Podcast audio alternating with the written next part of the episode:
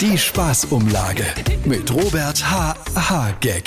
Ja, also ich muss mich da nochmal zum Thema Greichen melden. Also weil in dieser Telegram-Gruppe und einer Facebook-Kommentarspalte ja vehement Rücktrittsforderungen auftraten und ich selbst keine Zeit hatte, haben wir uns jetzt dazu entschieden, dass der Greichen eben geht.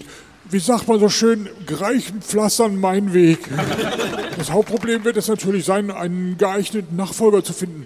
Ich habe schon mal meiner Bekanntschaft und Verwandtschaft rumgefragt, aber da will es komischerweise gar keiner machen. Und jetzt suchen wir eben jemand von außen, der den Nachnamen Buchen trägt.